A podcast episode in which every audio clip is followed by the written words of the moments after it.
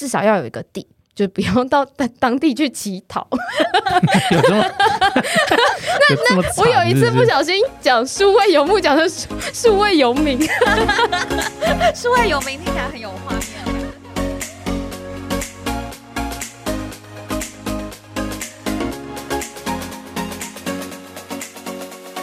大家好，这里是伴侣密克社，嗨嗨，大家好，我是旅游业资深少女 Linda。我是旅游业代表真帅，因为真的没有很帅。这两年呢，随着 COVID-19 的疫情肆虐，其实有一种新的工作形态在疫情中其实越来越被大家关注，而且熟知。那这样子的工作形式呢，就是数位游牧。相信大家多少都对一边度假还有一边工作的工作形式有一定的向往。那我们今天呢，很荣幸邀请到在网络上非常知名的旅游部落客 CJ 夫人来和我们分享关于数位游牧这个工作形式的想法。我们欢迎 CJ 夫人。Hello，Linda，Hello，真帅，大家好，我是 CJ 夫人。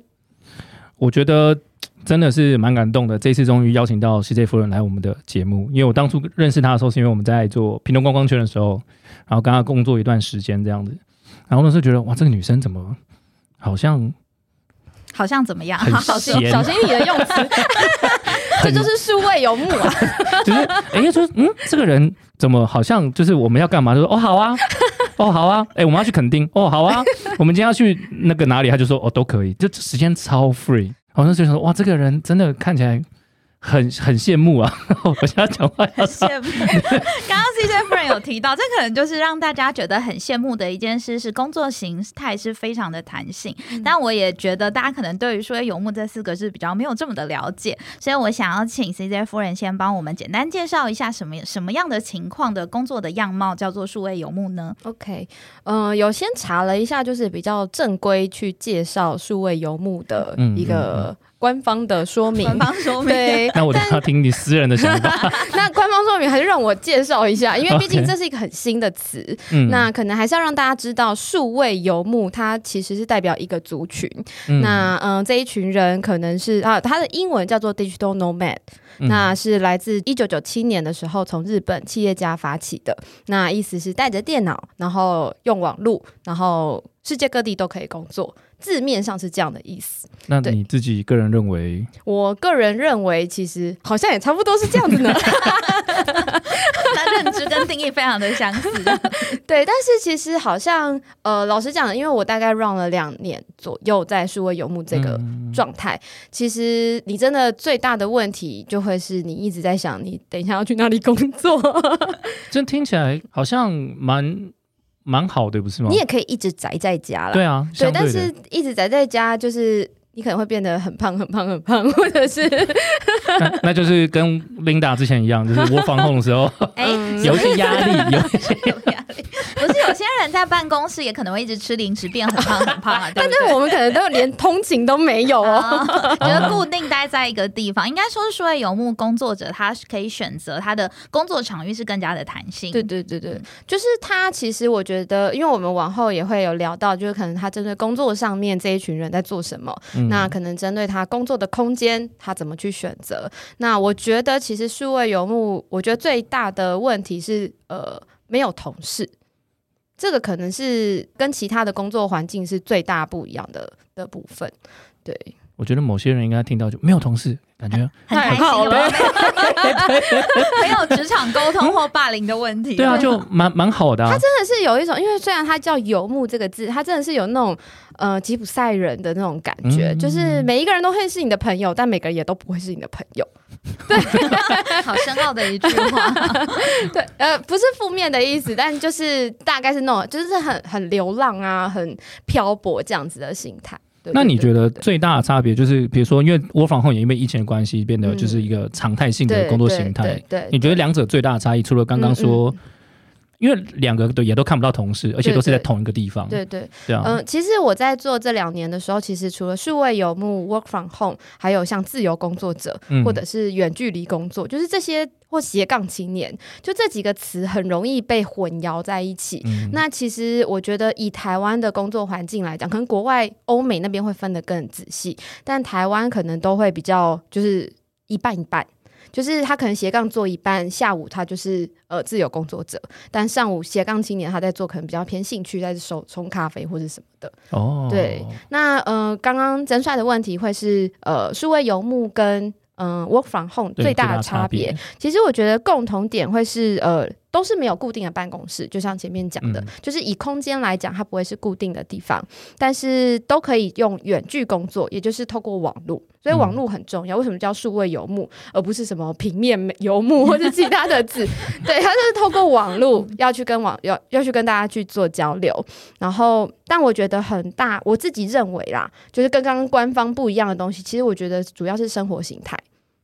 哎就是你真的是以生活来选择你工作的模式，而不是用工作的模式来选择生活在哪里。哦，这句话听起来很让人羡慕，就是可以，因为大部分的人都是为了要符合工作，然后而去改变他自己自身的生活北形态。漂啊，对北漂，或者是嗯有长时间的通勤等等的因素，对所以这样听起来是一个非常让人向往跟羡慕的工作。对，就是完全回归到自己到底想要什么。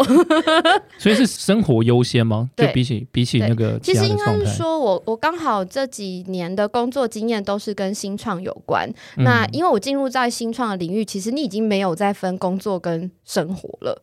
因为对对真所以你们应该都很能理解，没有在下班的。突然从天堂掉到了地狱，想说，嗯，生活是跟工作连在一起，这我。我好想哭哦。但我觉得有说有苦说不出，是不是？对，真的是是这样子。但嗯、呃可是因为我们等于算是艺人老板，自己当老板，所以我们往后也会讨论到，就是还是要面临一些很实际的问题。你到底，我我可以很认真的说，我想要当老板，可是你真的养得活自己吗？对，我觉得这个是在从事不管做自由工作者或任何数位游牧这个相关最大的差别。那刚刚讲 work from home，其实我觉得用 work from home 跟数位游牧最大的差别，真的就只是空间。work from home 大部分我认识的，他可能都已经有固定的案主，就是他固定是可能呃一年就是接两三个固定的案子，嗯，然后只是他可以不用进办公室。或者是现在因为疫情，就是大家对对害怕互对对相影响，所以都会自己在家里工作。对对所以大部分 work from home 的形态就真的还是在家，就是以 home 当家做 base，然后来在家里上班的概念。，对，但他的同事都是同一群人，他可能的工作的 SOP 其实都是呃跟在办公室的大家上班族一样。而且基本上也是个受雇者，不像对对是数位游牧，对他等于是自己做对自雇者，对对对跟自己当老板的概念不太一样。那那些像那种结案的，他像 SOHO 族这种状态，不是也是一种数位游牧吗？他跟 Work Work from Home 就是。如果说就是 SOHO 族跟数位游牧不一样的地方是在于，呃，他有没有想要移动，就是移动到不同的地方。所以我觉得对我来讲，这个词比较大是生活形态，就是我想要选择在各个地方生活，各个城市生活。对，那我目前其实也是在讲一个更让你们羡慕的，一个月大概会有一到两个礼拜都不会在台北。哇，对，我就是选择一个，就是像最近我就去基隆，因为有那个和平岛的，不是哦中原我以为中原中演季啊，对不对？干嘛这样？和平岛那边有在那个岛屿生活节，对对对那我就真的很想去试试看。距离台北其实很近嘛，如果家里有什么事，嗯都还是可以回来。但是在岛屿生活，然后你的周边其实还是你相对熟悉的环境，对，嗯就不会说真的把你把自己丢到蓝雨，那如果临时要干嘛，我可能很麻烦。嗯 对对对，然后去感受一下，因为嗯，他们其实就是像地质公园这样子的环境。那对啊，你试着住住看，像呃野柳里面，你们看住一个礼拜会怎么样？野柳里面没有啦，不行。我想说，哦，原来可以怎。么潜进去的？我刚刚想要问这个，那你怎么进去的？就是我脑袋就会有很多这种，好想要在某些地方住住看，想要跟女王一起睡，是不是？有必要这样吗不然晚？上会不会把我压倒？你听起，来很恐怖哎、这样听起来，这样子的工作形态其实会蛮让人羡慕，因为感觉充满了弹性。那我们也很好奇说成为数位游牧的工作者，到底需要具备哪些能力，才有办法做到这样子的状态呢？嗯嗯嗯，其实我觉得，与其说能力，可能还是回归到，因为像我，我觉得数位游牧它比较是生活形态，所以这个能力可能是心态上的转变。我觉得一定要有一些工作经验，然后知道你可以稳定收入的模式，不管是呃，可因为我觉得比较像是大家最近在讲的被动收入的这种感觉，因为你说像我这样一个月要离开固定的地方出去，我一定要支付房费，嗯就是住宿费。基本的生活费。对对对对对，那这些基本的开销，它都是呃，比起相对在家里那都多出来的成本。那你有没有办法 cover 最基本的生活开销？在你玩乐的过程，那当然我们到当地，其实一边玩乐也会一边工作啦。对，所以我觉得呃，第一个可能要先确定大家自己固定收入的模式，至少要有一个底。就不用到当当地去乞讨。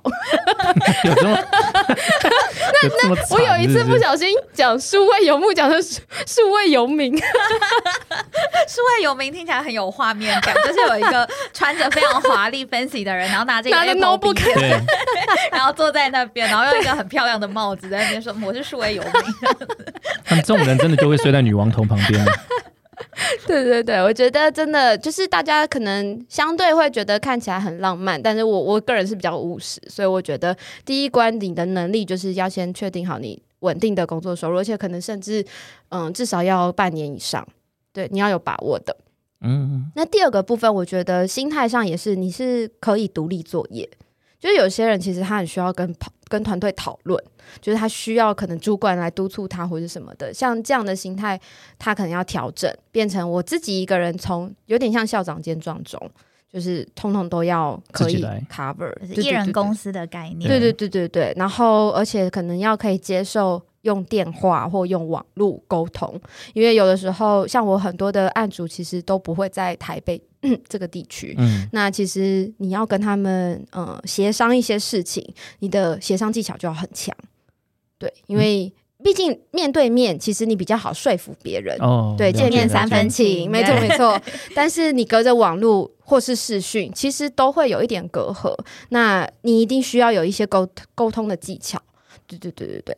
那第三个，我觉得就是除了你养活自己，然后你不怕跟别人讲话，那第三个我觉得就是你的业务能力跟自我行销能力要很强。嗯，对，不然你的案子可能就是一次一次，就是每一次都要从零开始。哇，对这样听起来会蛮有压力的。真的很辛苦哎。就哦，所以很多人是这样的吗？一开始的时候，其实我认识就是，然后第四个就是我等下会分享那个自律跟规律。其实我觉得嗯我现在认识比较多数位游牧，比较可能 run 了一年甚至两年以上的，他们都是符合自律性。也就是刚刚讲的这些东西，就是这些自我管理啊，嗯然后确定自己的 SOP 这件事情，他们还存活下来，都是保有最强大的自律性。对我现在每天早上其实是七点就起床，你现在嗯，我每天因为我我就是希望自己不要呃怠惰，所以我的会议都从八点开始排。早上八点，早上八点开始排哇，太哈扣了吧？对早七点上八点，起床，我真的是我的工作时间其实是非常长的。对，但是呃，应该说，应该不是说工作时间，而是生活时间，就是清醒的时间，没有什么在睡觉。工作跟生，就是刚刚讲，工作跟生活是分不开的。对对对对对，这种状况，一醒来就是我的生，my life，my world 开。始上，而且一醒来可能就像刚刚我说，呃，比较务实，所以一醒来其实第一个时间听的就是呃财务自由相关的 podcast 或是 YouTube，先让自己有危机意识，想说好，那今天 有有什么事情要赶快先解决或什么的。而且我们刚刚在闲聊的时候，就是 CJ 夫人就有聊到，就是他平常坐椅子都是只坐三分之一，对对对对，就甚至连他在电脑桌前面都是用这样子的方式，就是一个非常非常自律的人才有办法做到这件真事。的哎，很疯哎。我也不知道哎、就是习惯。对啊，对，他说家里但我看电影不会这样，，我看电影会靠背的。关键花了三百块，然后还要这样那样子。不好意思，那个小姐，你可以低一点吗？我不行，我做我只能做三分之一。好累哦，对，所以其实做数位游牧，这个自律这件事非常重要。嗯嗯。然后我觉得还有第五个，就是也是要跟大家分享，就是你可不可以接受未知，跟你嗯可不可以抗压？因为呃，你没有人帮你排行程了，所以其实你的未知性是非常非常大的。对，你要怎么去知道你明天、下个月、下个年度等等的，你要做哪些事情？对啊，那一定会被很多的挑战，因为你没有公司的框架帮你保护住。对自己会接受很多未知。嗯，我这里会比较想要知道，因为刚刚讲了五个点嘛，那有一个我觉得我非常有兴趣的，因为我觉得这也是绝大多数，也不能说绝大，我个人做不太到，就是如如何要去要求自己自律，就培养自律这件事情。你可以来报我的课程，我要来宣传的、欸。那可以请 C F 人来分享一下你课程大概的走向 对，走大方向，让大家可以了解一下，就如何要建立自己自律的习惯。呃，我觉得在可能介绍课程之前，刚好之前看到一个那个来自日本的一间一个空间，然后它就是有点像咖啡厅，嗯但他进去的时候就会跟那个店老板讲说：“老板，我今天是要写这一篇稿子，那一定要把它，然后你你要离开，你必须把这篇稿子写完。”你才能走，而且要给老板看。我超想开这间店的，哇，你点头如捣蒜 我。点头如捣蒜，因为我自己就有一个，就是 我觉得我不算一个非常自律的人，然后我也很常脱稿，就是嗯都会压在 deadline 的最后一秒钟，嗯就是肾上腺素就会狂激发我的的哦创作力跟生产力。所以我那时候有看到这则新闻，我想说天哪，在台湾好需要有一个那这样子的那我开了，你要不要来？我会，我就每天挂在那里。对啊，我觉得很需要。我因为我已经在呃这样子的工作模式太久了，所以呃我有点难直接用我的模式去跟大家分享。但是、嗯呃，我身边现在需要参与我的课程的人，他们大部分都是先很明确的告诉我他们要做什么。那有些可能是可能要半年，甚至呃三个月要完成一个东西。我每天一早我就会问他们说，今天进度是什么呢？就是他们会，他们想要被问，对，因为他们其实是想做这件事，所以我其实就是在。各种的方式让他们激起他们想要完成这件事情的模式。我怎么好像找了一个老板来督促我？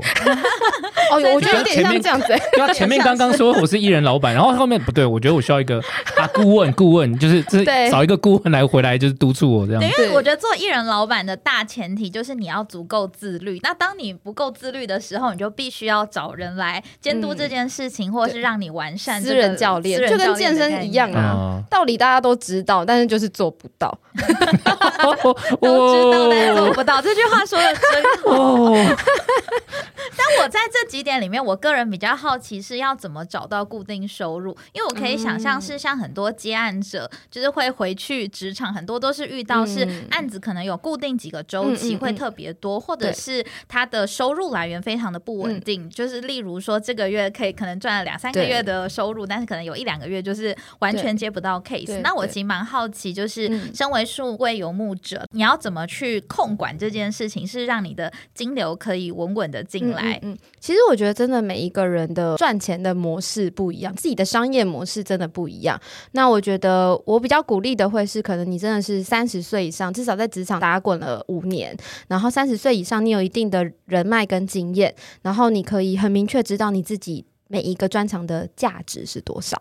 就是在市面上的价值是多少，所以要先知道自己的价钱 range 落在哪里，然后呃，把这个东西规模化，就是它是可以被规模，就是你要去。我觉，所以我刚刚前面有分享到，就是业务能力要很强。这不只是说服这个业主跟你买单的这个业务能力，而且你可能还要去洞悉他可以持续跟你合作下去的这个能力。嗯，对对对，那因为我自己，其实我我我觉得这一块大家真的是会蛮多困扰的。那有分享一些，就是因为我身边比较多的数位游牧，他会是像自媒体工作者，那他们可能就会是先经营一段的部落格，然后呃就会有广告收入。固定的广告收入，这个会是基本的。但我自己其实不想做这件事情。那呃，我发现我很会，不管刚刚像私人教练或是什么的，呃，可以用顾问的方式来合作。那这个东西我就会确定它会是长期的需要。对，所以我觉得那个时间跟那个你的估价的方式，这个要呃比较清楚一点。对对对对对，那你刚刚说，就是像你是以顾问的方式去进行这样的生活模式的，嗯。那你依照你的观察，就是市场上面有哪几种比较专业的能力，它可可以发嗯。的发展成就是数位游牧这种工作形态？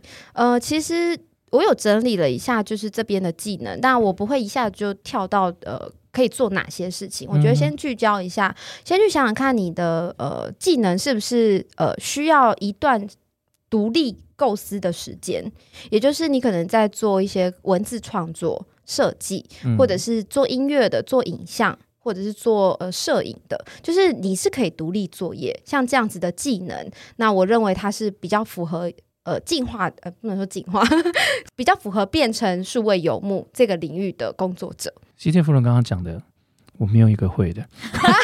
所以你很，而且你也不自律，所以你超级不适合，还是回去好好就是捧着老板的好好打工吧。你你刚才想讲，捧着老板的脸说：“老板，我回来了。”我我爱你，我爱你。对对，这是第一种我自己想的分类啦，就是你你可以独立自己去构思一些事，因为你假设你说创作好了，我真的可能需要两个整天。嗯那如果你有一部分的技能是可以做这件事情，那你可能可以适合发展成数位游牧。然后另外可能大部分也会知道，是因为它是数位嘛，所以你如果是 IT 相关领域的，不管做网络、做硬体、软体。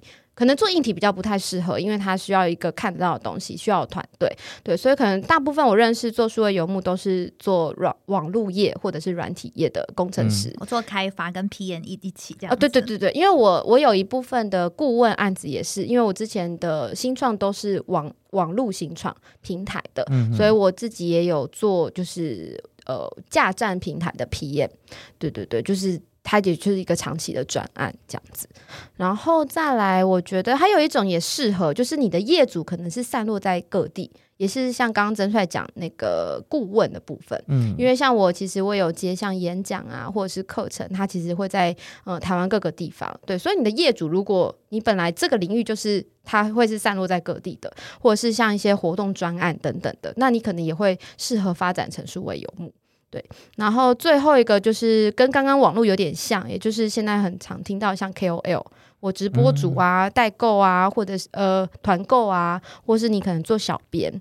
我我其实认识蛮多数位游牧，他们就是在管理可能五六个粉砖，哦，最近这个、哦。这个职业非常红，就是好像是新时代的年轻人非常向往的一个对职业。对对对对对，但是嗯，我觉得这个可能相对刚刚第一个说，假设做文字创作或设计，因为那大部分的专案可能规模也比较小，因为它是最终端的东西，它并没有 routine 有这样的需求，或者是可能假设设计的话，如果你是你的案主是广告公司，那他可能固定会派案子给你，那这样子可 OK 的。但很多我知道做设计的数位游牧，他们没有找广告公司，他可能就是上接案的网站，嗯那那个案子就是一次性一次性，其实你就会心里充满非常多的焦虑。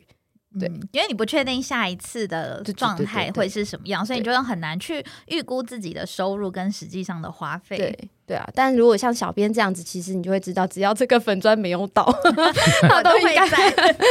对刚刚 CJ 夫人有跟我们分享很多，就是很关于数位游牧的一些能力，但就像是曾帅有帮我们大家喊出他就是他的心声，会，就对于这件事情，他其实都完全不会。那到底要怎么养成这样子的技能和能力呢？嗯如果像曾帅这样子没有特殊专长，他应该要从哪里开听起来好心酸啊！因为以上的专长，我我还对以上的没有对我还有声音，但是 这好像不是专场，这是优势，很可怜呢。突然觉得我不想聊这一集。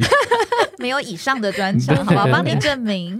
对啊，但是我觉得像曾焕曾帅，你知道自己的优势是什么？我觉得这件事情是最重要的。也就是呃，我可能整理了一下，我目前观察有在投入。呃，数位游牧这个领域的一些人，可能如果是二十岁以下，你想要转这个领域的话，我觉得你可以先培养，或者是实际开始去实做所有你感兴趣的技能，不限上述的这些东西，想办法先进入这个产业。也就是我觉得，因为数位游牧，你大量要去接触这些业主，你要会懂得帮自己报价，所以你如果没有进到这个局，你永远不要想要进来。对，因为对这个，其实虽然说这个族群不多，但是其实你的竞争者是全世界的嗯所有专业的人才。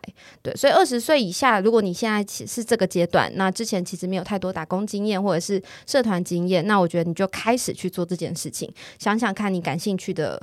呃，常才或者是技能有哪些？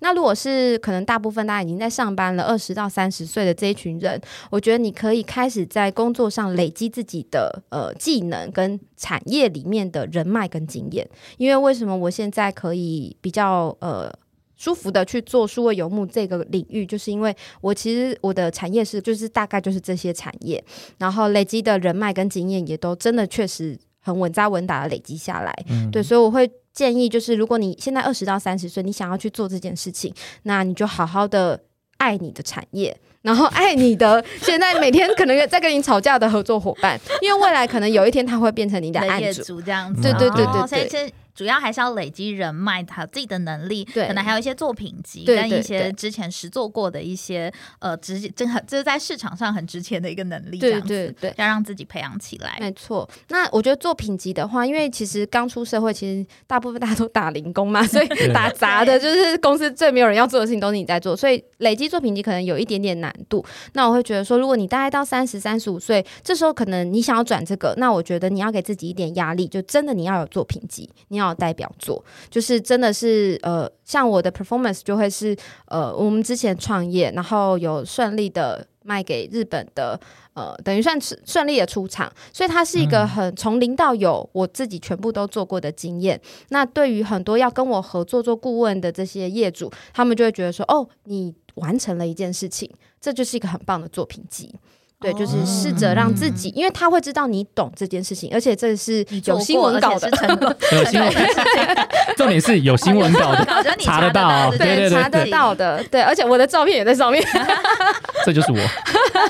对啊，对啊。然后我觉得，如果你现在是三十五岁，其实我有遇到，可能三十五岁他真的是受够了职场，他想要转就是自由自在的生活。那我觉得，呃，可能像上述讲的，就是你累积出来的，不管人脉经验或者是你的专业上面的东西，你必须想办法帮自己快速的定位。你可能只有半年内，或甚至可能只有两三个月，你就要赶快把自己，因为你。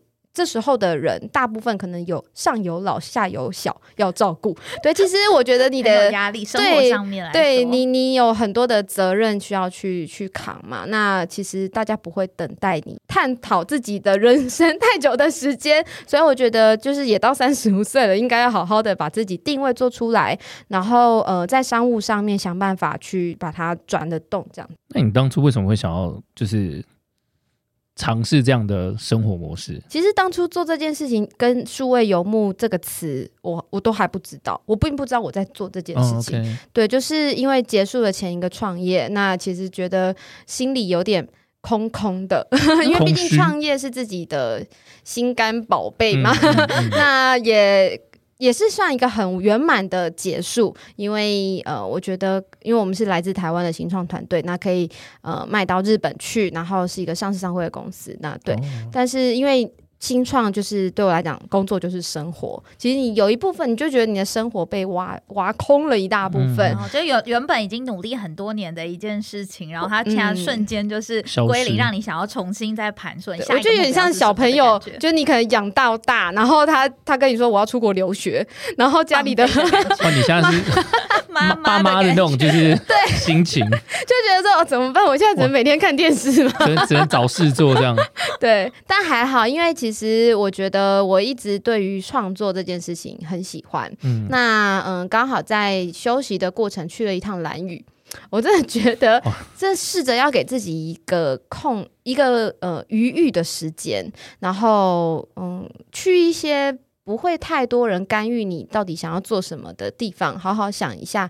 也我觉得其实去蓝屿那趟也是蛮随性的。那我觉得刚好他的那个可能气场吧，就会让你觉得说人生不要虚度光阴。哇，这是什么气场？所以在思考人生的时候，就是 因为我觉得大家去蓝屿思考一下这样子。我其实身边听到很多去蓝屿回来，或者是去恒春啊、垦丁这种的，就他们环岛到一半到那边就不想走的那一种。对啊，这是正常的吧？大家都所以想要待在那。对，而且他们待在那边，你就会发现他其实不是只是待在那边放空，他们很忙。他们有很多事情在做，不管是每天要观察天气啊、海况啊、风啊什么的事情，然后呃，等一下又要去煮饭，又要干嘛？就是他有很多事情，然后你就觉得说，哦，他的人生过得好充实哦。嗯那我就是想要，就是你会勾起一些你忘掉很久你想做的事情，然后你就会在那某一个瞬间就就冲出来这样子，然后我就开始决定说，好，我也要就是一直因为一直很想要在体验更深度，因为我从小到大没有住在台北以外的城市过，哦所以我就一直很想要试试看在不同的城市住住看的感觉。对就是哇他有点像是他那种状态有点像是我们大学的时候，就是刚离开家，有没有？就是野啊，我就玩啊，这样他。他到他这个岁数，对 对，他到这个岁数，我要冲向全世界。我我觉得我真的有这种感觉，就是我这这几是这样在玩。我妈，我有时候回家，我妈就说：“你呀，你推啦，没问题吗？”就是出去，像我前一阵子才刚从嗯小琉球回来，因为现在其实因为要。工作就是早晚都要开会，所以有时候准备开会或者是隔天开会的文件都搞到一两点，隔天一早还是爬起来看，哦欸还是爬起来看日出哦，好青春、哦，连续一个礼。拜哦。对，太太年轻了，我现在会考虑这件事。但是这个，所以我说，我觉得数位游牧对我来讲，我自己的认知，它是一种生活形态，就是我真的喜欢一些我不认识的城镇，然后去看看他们都在过什么样子的生活。对，就是这种另外一种生活选择，因为真的是跟平常我们就是朝九晚五的进办公室这样子的形态非常不一样。我我我现在问好了，就是一开始我们对数位游牧的想象，我每次都很想象，因为毕竟没有聊过。就是你对一开始对于这样想象，跟现在跟 C D 夫人聊到现在，你会羡慕吗？我理解这件事情是没有像大家想的这样。我觉得任何事情就是在羡慕的背后，他一定会承担一定的压力。就像是刚刚有聊到，就是妈妈对你的一些想法，嗯就是嗯对于，因为其实我好像可以想象是妈妈可能会觉得可能有种不务正业的感觉，然后感觉哎、怎么每天都在玩，玩有没有在赚钱？就是好像，好像就是我自己的妈妈就会问我这样一百个问题这样子，因为我没错印象我有一阵子 work from home 的时候，我妈就很担心我是不是就是被公司 fire 掉，裁员 所以不用去去那个办公室这种感觉。但其实我觉得 run 到现在，因为有的时候，因为有嗯，有时候开会是早上或晚上，家人也都在家，那他们其实看到我的开会的状态，他们就会知道说，哦，我女儿是来真的。真的有在工作。对 而且我觉得另外一件事在于，就是你要去精准的掌控你接案的状态，嗯还有就是工作时间的掌控以及自律。我觉得这样听起来就是会让我再重新思考，就是对于这份工作的一个想象。我今天是一个劝退的那个，不会啊，因为我觉得像每一次，我觉得我们节目最常分享就是一些光鲜亮丽的嗯职业，对对，没有没有没有没有，是背后的那 一面。像之前家我们分，因为琳达也是就是布洛克，嗯，对，有在写布洛克，然后之前他到现在也还是很常去开箱一些奢华露营的厂这个厂商，这样、哦是不是有点羡慕了？很棒。我今今下半年是想要开始进攻奢华露营的啊，你有对手有对手有对手那我要退休了。然后我光看他 IG 在分享的时候，你就可以感受到、哦这个人好爽嗯哦。但是每次就是之前有聊过，我这样听下来，我就觉得我我不会羡慕，嗯，因为吃啊，那你吃没办法放松吃，还要摆啊，他还要对啊，他还有对带娃娃，还有带那些欧米亚，就是一些带搬 Lily 很多的。我觉得你很棒，我觉得得就是要这样子。他就因为他，嗯、我觉得他可能刚刚虽然讲说在生活的地方工作，但其实我觉得更回归到就是你想要怎么样，你的人生想要做哪些事情。那我觉得那就是那个态度去感染别人，要跟你做更多的合作，或者不管是有钱的或没钱的。对啊，我觉得我们还没有要结尾，你把它讲的好像 很，有钱而且你们我觉得很有感觉。你们两个在感动什么东西？我就想说，哎、你没有小你小姐，你没有要主持，你刚刚真的就是两个人在情感交流。我想说，啊我就在旁边就看你们两个，对对，要要问题，我们还有很多东西要问的。我们两个一副要做结尾样子，冷静点好不好？对，我的确是不会羡慕啊。讲回来，我理解，就是在光鲜亮丽的那一面，大家都会不知道背后的辛苦。就像曾帅上次有跟我们聊的，就是他觉得我好像每个礼拜都在度假，嗯然后在很漂亮的帐篷，然后吃一些很奢侈浮夸的食物。但是我就很常跟他说，我就会半夜就是修图或是赶稿，然后剪片，可能真的到很晚，然后隔天也要上班。对啊，就是会去一趟，可能有一个周末都是在还债的概念，或者是一些对于身体的职业伤害，就是、嗯 啊，这个我我觉我觉得我是了解的啦，因为毕竟我也是看到你职业伤害的产生，有没有礼貌啊？没有啦，但，我能我能理解你冷静，你冷静，而且我觉得有很多时候，其实呃天气的状况、交通的状况，嗯，尤其你这样大量移动，像我之前出差去日本，下大雨，你还是要取材，对，对你就只撑着伞，然后你可能你又因为时间花比较久，你没时间吃饭了，就一整天都没有吃。对，其实就过程的辛苦，其实大家就都比较不容易看到，大家都只会看到你光鲜呈现出嗯光鲜亮丽的那一面。对啊，应该说大家看到都是我们努力过后的样子。嗯，没。错。对，就是我们努力。有一句话是怎么说的？有一句话我很喜欢，就是“欲戴皇冠，必承其重”，就是你看到它光鲜的那一面，嗯但是它的重量是你要自己去承担的。就当大家那你们看俩要不要一起往前坐三分之一？我希望椅背可以承受我的重量。我我我有我比喜欢我比较喜欢这套说法。就讲了一个很励志的话，然后后面补一句有没有？我觉得我觉得这样蛮好的，我被衬托的很好。我这边很想问 CJ 夫人是就是。呃，因为你刚刚一直不断强调，我觉得这件事情很重要，就自律这件事情，我们刚才聊了很多。因为如果不自律，你是很难去产生一些很好的效果，因为连你自己都不重视。对对对。我让我很想知道说，你大概会怎么去规划你的一整那你们可？能又要觉得我是一个疯子，因为你看，没有，我我觉得我好了，七点起来后，除了先接受比较哈扣的一些知识之外，八好，我其实我我自己规划，因为我等于现在算自由工作者，所以一到七我是没有排休假日的。我其实是哦把每一天抓三个四小时作为一个工作单位，嗯就，是然后一天工作十二个小时的概念。。但其实我把就像刚刚前面分享，我把生活当工作，把工作也当生活，所以我一天的三个小时里面大概的分法，但也要看比例，因为有时候去采访过程或什么的，大概会分三个。第一个会是做内容创作，也就是呃，我定期还是要保持自己在创作这件事情上的。呃，不管灵感啊，或者是敏锐度，然后可能因为我有很多的专访需要写，然后有专栏，然后甚至我其实社群现在都没有什么时间可以用，社群也要做，然后呃有偶尔也会需要去呃参与一些朋友的 podcast，然后去做分享。那这些其实前置都要做很多的时间去构思，去想到底要怎么样去说一些事情。那这个四个小时第一个阶段完成了，就到第二个四个小时的时间，那比较多都会是我觉得都是呃。企业顾问，也就是让我可以我有稳定现金流的方式，所以我觉得，因为我自己一直在做自媒体这个领域，呃，我知道创作的天花板其实很明确了，对，所以其实我不会把我的创作当成一个商品来卖，我希望可以把那边当成一个艺术品的博物馆的概念。那其实。不一样，对对对，那其实其他的想要跟我合作的业主，本来都是可能希望我帮他们写业配文，但其实我没有在做这件事。但是因为嗯讨论的过程，他们发现可能我的工作经验啊，或者是我可以协助的地方是很多元的，那就会用企业顾问的方式来合作，不管是数位化，或者是行销，或者是做品牌定位等等，就各各式各样的合作。那我也因为时时间也有限，所以我都会，你如果要合作，都是至少要签年约的。